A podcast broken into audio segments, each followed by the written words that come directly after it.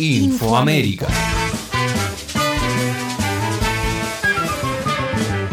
En esta edición, en Colombia, Petro logra avanzar con la distribución de tierras, condición indispensable para la paz.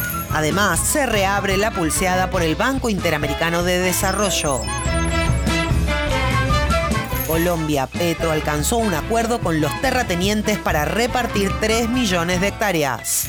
A poco de asumir la presidencia, Gustavo Petro se anota un nuevo hito. Luego de restablecer las relaciones diplomáticas con Venezuela y de plantar cara a los Estados Unidos en la Asamblea General de la ONU, el mandatario produjo nuevamente un giro en la política del Estado colombiano, esta vez fronteras adentro del país. Días atrás, el líder del pacto histórico logró un importante acuerdo con los grandes propietarios de tierras por el cual el Estado comprará 3 millones de hectáreas de las 55 que poseen los privados para repartir entre los campesinos dedicados al cultivo de coca. De esta forma, el gobierno se propone avanzar con la siempre postergada reforma agraria y con el cumplimiento del primer punto del acuerdo de paz con la FARC, permanentemente boicoteado por la administración anterior. Desde la Casa de Nariño especulan que por esta vía deberán comenzar a desactivarse uno de los principales motores de la violencia en Colombia, el que dio lugar al surgimiento de los grupos paramilitares y narcotraficantes organizados en sus orígenes para defender la propiedad concentrada de la tierra ante el asedio de las guerrillas. A su vez, la rúbrica del entendimiento con el presidente de la Federación de Ganaderos y quien se presumía iba a ser uno de los principales obstáculos para el proyecto del oficialismo, dio cuenta de la capacidad política de Petro que deberá lidiar con poderosos intereses si quiere sacar a Colombia del callejón de violencia y sumisión neocolonial en el que se encuentra atrapada desde hace décadas.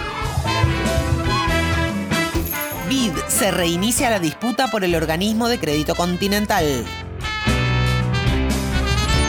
Tras la destitución envuelta en escándalos del estadounidense Mauricio Claver Carone, vuelve a abrirse la disputa por la presidencia del Banco Interamericano de Desarrollo. Con la Casa Blanca fuera de carrera, pues el gobierno de Biden notificó que retornará a la tradición no escrita, según la cual desde 1959 la dirección del organismo recae en un latinoamericano, los gobiernos de México y Brasil se apuraron a anunciar que intentarán sentar a una candidata y un candidato propio en la silla del BID. Por su parte, la Argentina, que hace años vio frustrado el nombramiento de Gustavo Vélez al frente del organismo, alentará las negociaciones para lograr un candidato de consenso con un perfil más político que técnico. A priori, el gobierno de Alberto Fernández se inclinará más por la mexicana y secretaria ejecutiva de la CEPAL, Alicia Bárcena, que por el pretendiente brasileño, quien actualmente se desempeña como responsable del FMI para el hemisferio occidental y que es promovido por un gobierno que podría cambiar de manos tras el balotaje del próximo